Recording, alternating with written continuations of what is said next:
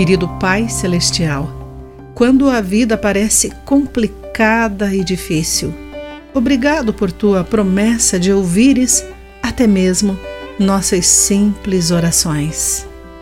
Olá, querido amigo do Pão Diário, muito bem-vindo à nossa mensagem de esperança e encorajamento do dia.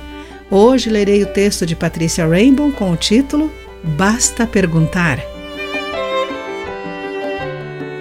Seu médico disse que suas retinas descoladas não poderiam ser restauradas, mas depois de viver sem visão por 15 anos, aprender braille e usar bengala e um cão-guia, a vida de certa mulher mudou quando seu marido fez uma simples pergunta a outro oftalmologista: É possível ajudá-la?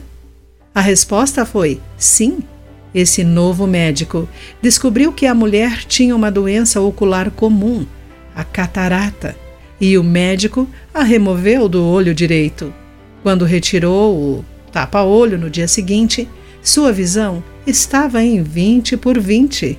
A cirurgia do olho esquerdo teve igual sucesso. Uma pergunta simples também mudou a vida de Naaman, um poderoso militar com ranceníase.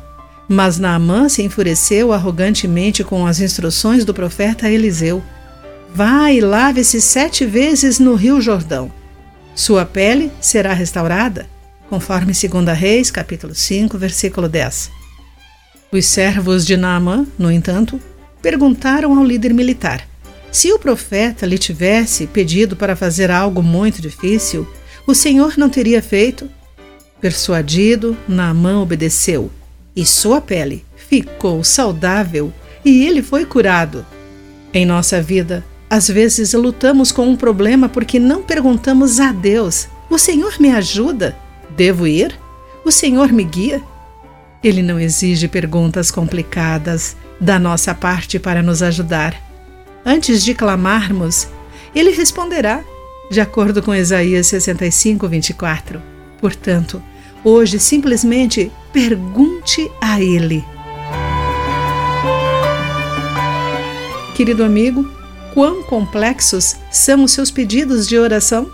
Quais problemas você pode entregar a Deus em oração? Pense nisso. Aqui foi Clarice Fogaça com a mensagem do dia.